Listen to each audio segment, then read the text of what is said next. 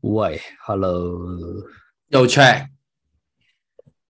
今日講咩？啊我哋今日應該要 recycle 一個電台節目嘅 topic 喎，係咩咧？就係呢個嘟嘟姐喺呢個口水多過浪花裏面講佢自己行名店嘅經歷，唔知大家有冇留意過啦。總之佢喂喺好似好似好耐嘅咯，但係成個禮拜嘅咯。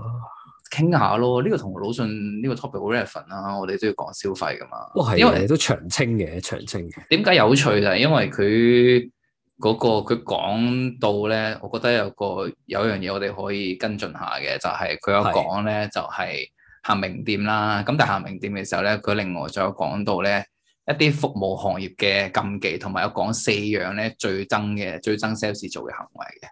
係咁總共就有四項，我覺得我哋去就住呢四樣嘢嚟講，因為點解咧？就係因為我哋唔係明星啦，雖然我哋想係啦，可能，但係我哋唔係 do 姐呢啲咁嘅明星嚟嘅嘛，咁所以。 咁所以呢我哋我哋行店，我哋行鋪頭咧，同佢哋行鋪頭咧，其實我覺得想要嘅嘢都幾唔同嘅。咁所以我覺得今次咧都可以俾大家睇睇，到底佢講嘅東西咧，我哋嘅感覺係點嘅。咁事不宜遲啦，第一條就係講話係呢個吊靴鬼售貨形式。係佢就話：嗯嗱，我就唔中意噶啦，一入到去就跟喺後面，我中意好悠閒嘅。係你中嗱，唔中意吊靴鬼 sales 咧？首先咧，我又想即係我想分翻先，因為唔係間間鋪都吊靴鬼咯，其實係咪因為但係都我真哋心多平咯，平民咧？係咪唔係咯，真心多咯，其實吊靴真鬼係咩？多啊嗱，例如例如有啲真係名店嗰啲咧，其實你一入去，佢唔係吊靴鬼，佢係真係安排個 sales 係服侍你噶嘛。哦，不不過不過我想即講係你有就係。你要我叫想佢攞出嚟先有噶嘛，有啲嘢你係你嘅冇得唔要個 sales 噶嘛，嗰啲鋪頭就，所以我唔知係邊只鋪頭咯。唔係，我要我想 follow up 下就係咧嗱，好似都姐呢啲人咧，行鋪頭咧就一定有吊靴，行名店咧就一定有吊靴鬼嘅。好似我呢啲咁嘅人行名店咧，可能係我係吊靴鬼咯。我咪就係話咯，我成日都要跟住個我都係 sales 後面問，喂，你可唔可以拎呢個袋俾我 睇？喂可唔可以麻煩你有冇時間？可唔可以啊幫幫手啊？我我咪就係話咯， 即係我就係話，所以我我有即係我又唔係好 sure 吊靴鬼呢件事有時。嗱，唔係但我係明老老我實明實佢講咩嘅，我明嘅，即係係如果有時入到啲鋪頭咧，有啲 sales 係咁追住你，跟住即係明明佢擺晒出嚟㗎啦，咁你自己睇，即係你話啊我自己睇下得啦，佢都仲跟住你啊試下呢個啊，啊呢個新翻㗎，試下啊今年好興呢個啊咁樣，咁你會覺得即刻想走，我完全明呢樣嘢，我但係我都哦我懷疑佢嗰只吊靴鬼同我嗰只吊靴鬼有啲唔同。應該就唔同嘅，唔係同埋我覺得對我嚟講咧，其實吊靴呢樣嘢咧都真係攞命嘅，因為因為因為我覺得我覺得攞命嘅位咧，除咗佢跟住你之外，最攞命嘅位咧係佢跟住你對眼去遊走啊，即係望一你一望嗰樣嘢啦，佢就會講啊呢樣嘢點點點，跟住可能 casual 你就掃向第二樣嘢，佢又講啊呢樣嘢點點點，即係我我都明白，即係可能佢哋會覺得即係咁樣係熱切嘅。嘅一個服務咁樣，咁但係其實我覺得唔舒服咯，就變得好似係即係你好睇緊我睇緊啲咩，令到我覺得有私隱被侵犯嘅感覺咯。但係嗱，咁我又俾個 scenario 你啦，即係你會寧願個 sales 好親切咁同你介紹下每件 item 啊，定係佢乜都唔講，企喺度望住你？我會想要後者嘅，哦，真係啊，我寧願佢唔出聲就咁企喺度，因為其實好多嘢我我中意自己諗下，自己掀嚟睇下。咁但係我會想係如果我有嘢想問嘅時候，我問佢，佢會同我講咯。但係如果我冇特別問過，我就想佢唔好出聲，企喺度就得㗎啦，咁樣咯，或者做自己嘢都冇問題。係嗱，因為係啊我我明吊靴鬼有討厭個位啦，但係我有時又覺得如果我入到去咧，唔騷佢哋你淨係即係可能係啊，甚至嗨有嗨面咁企喺度望住你咧，我會覺得好大壓力㗎。你都會想走係咪啊？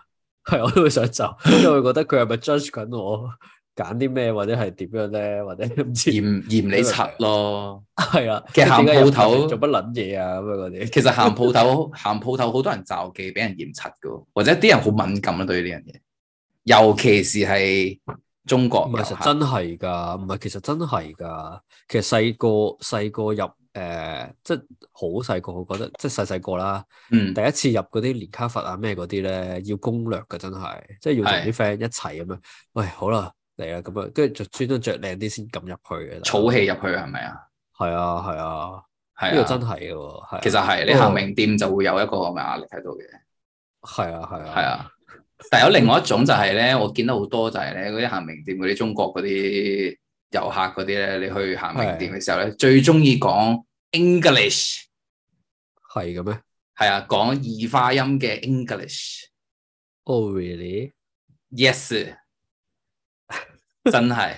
點佢哋最中意答英文嘅，即係你可能問佢嘢，或者可能佢問嘢。我我試過，因為我我都做叫做我都叫做做過服務行業咁樣噶嘛。我你試過幾多同年前啊？你好好多多年年十前啊，差唔多十年前。唔係，但係有個有個情況就係咧，你同佢講普通話咧，佢好你會覺得佢 feel offended 嘅。 no 咯，no，我覺得而家已經唔係啊，黐唔係而線家而家都係啊我噶，都覺得幾威啊！普通話 OK 嘅，都但會係啊喺某而家一啲定係某講啲普通話場咯某啲場合裏面咧，佢哋係唔係都中意答英文嘅？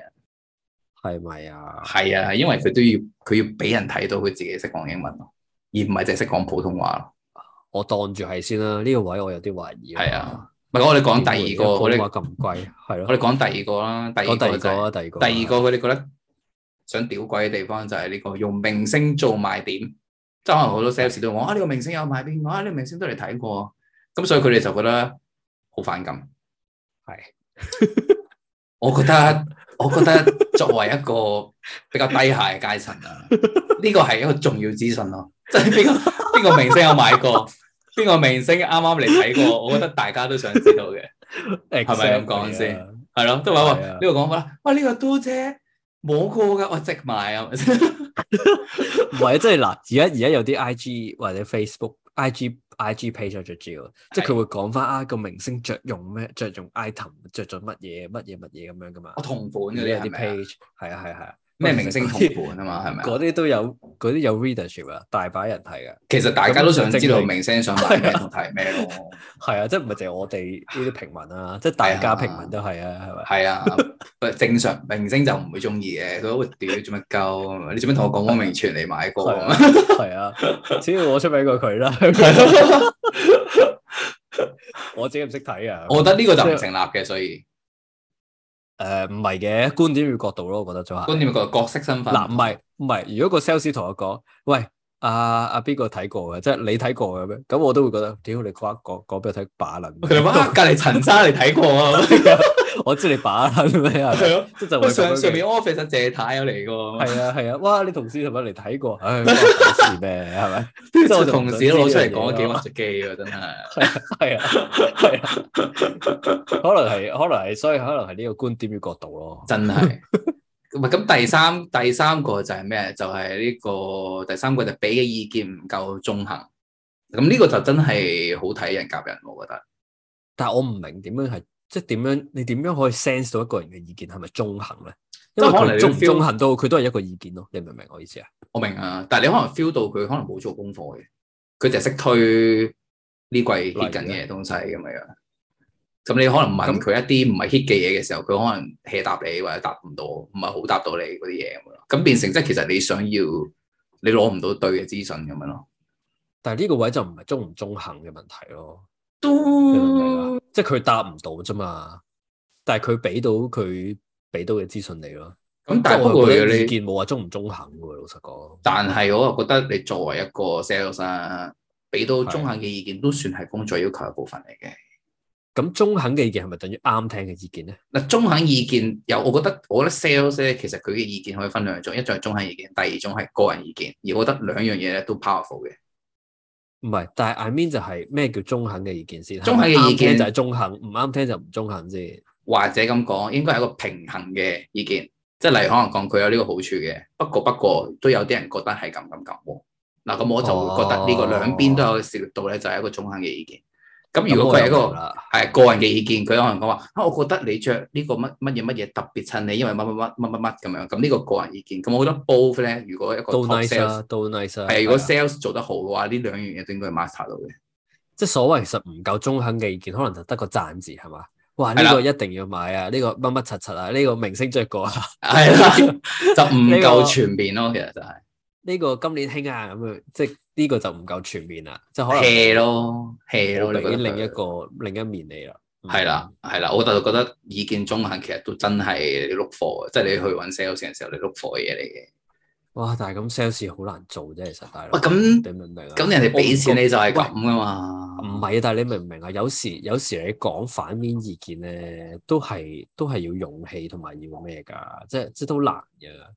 喂佢你明唔明啊佢佢份工嚟㗎，大佬吓唔係咯，佢份工係 sell 嘢啫嘛，即係我要真係講個，我要當住一個人嘅面講一個反向反面嘅意見，其實係唔係咁易嘅事。咩 sell 啲嘢咪就係落嘴頭咯。你落嘴頭，即係啊係啊你即使係對住你對住小甜甜咁樣，你都要好似陳振聰咁樣講到佢好靚咁樣噶嘛。咁呢啲咪唔中肯咯？呢啲唔係呢啲係個人呢意啲咪見唔咯，中肯咯？個人意見咯呢個就呢個就係你需要有好嘅個人意見，但係你都要有好嘅中肯嘅意見咯。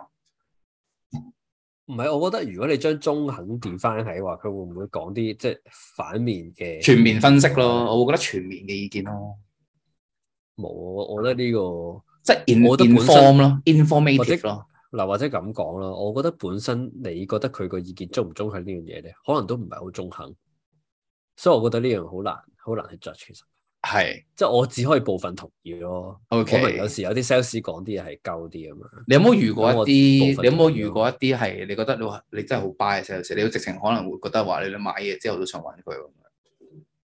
我其實好易 sell，啊老波樣係咪？陶青， 係啊，好乸易耳仔軟㗎。你啊你嘅死穴係咩咧？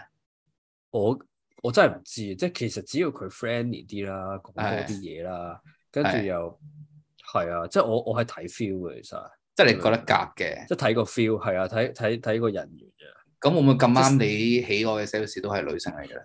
即係攻心為上啊！我係俾你明唔明啊？即係要要 friend 底即係咁嗰、樣個嘅。係嗰個 argument 或者嗰個分析咧，可能唔算係太重要，因為我自己即係我成日覺得我自己都諗到少少嘢，即係我都識，我反而係覺得攻心為上嘅真係，攻心為上，係啊，好係 friendly 啊，好好好 pro 嘅睇落，唔使好 pro 咯，就係、係你明唔明啊？即係好好 friend 嘅，好善思人嘅個態度。其實我就我就好易 sell 啊。哦，其實其實多人 buy 呢樣嘢嘅，因為我都我都有個朋友係賣嘢咁樣啦。係啊咁佢我覺得佢最大賣點就應該係狗善思下咯，善思人同 friendly 咯，係啊，即真係佢你會感覺 authentic 係佢咯，都或者係係啊 authentic 咯。係啦，即係你佢你係會啊覺得佢係幫你諗緊咁樣咯，或者可能佢唔係想套你，或者係大你，或者係氹你咁樣咯。係啊，係啊，其實呢個都真係重要，你講或者或者 hip hop 啲講句就 real 咯，夠 real 係咪？Stay real 係咪啊夠 real 咯，stay real 咯？Stay real 係啦，係啊呢個呢個咯，唔係，但係不過 sales 呢樣嘢係啊，仲有佢哋講第四點就係刻意介紹最貴嘅貨，呢個都真係 common 嘅 practice 嚟嘅。呢個嗱呢個我又覺得真係明星特權嚟嘅，其實老實講，即係有錢係咪啊？喂都話平民真係你入到去咧，佢都未必攞啲最貴嘅俾你睇啦，佢易得你唔好掂啦。都係嘅，都係有嘅。時但係不過，我覺得賣最貴嘅貨咧，其實都無可厚非嘅。但係問題係，我覺得我覺得我比較着重嘅位就係咧，佢點樣 package 呢件事咯。係啊，即係如果你好似入到去酒樓食飯，你問個部長，喂，今今晚有啲咩好餸食啊？佢同佢講啊，唔知乜乜鮑魚、鮑參翅肚嗰啲，你一定你一定覺得佢頹啊，或者就淨係識 sell 貴嘢咯。因為你就知佢淨係識 sell 貴嘢咯，即係可能佢會，如果你夠夠 pro 嘅話，你可能就會覺得，喂，今今今日嚟咗條唔知咩魚幾正喎，叫師傅誒誒師傅上樓啊，要唔要整條啊？嗱，咁我覺得呢啲就 buy 咯，嗱即係即使但係又佢唔好貴，即使佢貴，係啊，但係又唔好介意啊！我又咁講啊，係你咁樣問你就係要 expect 啲咁嘅答案咯，你明唔明啊？即係如果你問佢，哇，今日有咩魚好食啊？咁可能又唔同啊嘛，佢就唔會推介啲鮑魚乜乜七七俾你。哇，咁今日但係有咩燒味好食？咁佢又會推介翻第二啲嘢俾你㗎。但係鮑參咁翅你肚問今日有咩係好好。食？唔係咁包心翅肚好梗噶嘛，即係即係你一定知道嗰啲係最貴嘅，同埋即係基本上係嗰啲嘢嚟噶嘛，即係你次次都喂掟嗱啲咁但係頹貨出嚟咯，老實講，我作為嗰、個呃落單嗰個阿叔啦，咁樣啦，係有個客，屌我都唔撚識你嘅，你問我啊今日有咩好食？喂，我點知你乜料？我梗係介紹晒啲最豪華、最貴嘅嘢俾你啦，你明唔明啊？今時今日咁嘅服務態度真係唔夠咧，唔係啊嘛，真點係做咧嘅你呢個我鬼你知呢中意個食咩啊？你呢個係乜乜卡通片裏面嗰茶餐廳侍應哦咯，即係點啊？我要我要睇下你個人，跟住我要分析你中意食咩，然之後介紹翻適合你嘅嘢咁樣。我覺得頂級嘅，我覺得頂級嘅 sales 係應該展現到呢個質素出嚟嘅，係頂級嘅，但係係係頂你級嘅你唔會全世界都即係你唔會條街度嗰啲人都頂級噶嘛。其實係嘅，同埋有好多人都係求求其做嘅都，係咯，即係我又覺得即係係咯，但係我覺得如果你遇上好嘅我覺得 sales 或者頂級嘅 sales 咧，係加分位嚟喎，即係你行過間鋪頭係咁當然啦，係，啊，即係即係你會覺得成件事 play 神咗，同埋其實我覺得有啲人咧係中意去鋪頭同 sales 傾偈嘅，如果揾到夾嘅話，係啊，唔係即係佢會特登落去吹。吹幾句咁樣咯。不如咁啊，最後講少少啦。你覺得有咩係即係喺我哋呢個角度，平民角度，你覺得係有咩係 sales 最乞人憎？即係曾經有最乞人憎嘅 sales 做過對你做過嘅嘢，我覺得最黑人憎嘅就一定係偏見嘅。例如咧，即係例如咧，最近發生嘅就係我去揀一張床褥咁樣啦，係跟住我次次入去自己一個人去揀床褥咧，對方咧都會覺得我唔係真係買嘅，因為佢哋會覺得咧只係啲中年人啊，或者話啲家庭客咧先至會買嘢嘅，跟住所以全部都唔理我嘅。吓點會啊？你都好似啊，跟住我唔知啦，可能生得後生，我都唔知道，喺阿姐眼中啦。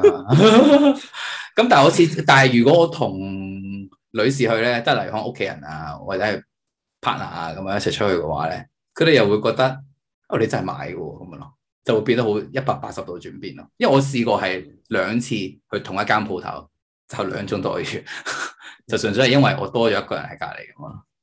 咁但係都好 make sense 嘅，我覺得。跟住我就覺得備受歧視，我覺得喂，依家單身狗係咪真係咁慘先？買張床都要俾人鄙視咁樣，但係我又覺得好 make sense 嘅，真係咩？佢咁佢佢個目的係要 sell 噶嘛，都係咁佢嘅，要揀一個喂比較似係真係會買嘢嘅人，都係嘅即係得一個係咪？如果你都同係時有兩兩 group 人喺度，佢梗係 serve 咗 serve 咗 group，即係成數比較大啲㗎啦。係嘅。同埋其實統計學上嚟講，佢係應該咁樣做嘅，即係佢就唔咪就使係佢就唔使浪費咁多時間咯。即係你用你透透過第一個 impression 嘅觀察嘅話，即係佢就節省咗好多揾個 audience 出嚟 target target customer 出嚟嘅時間嘅。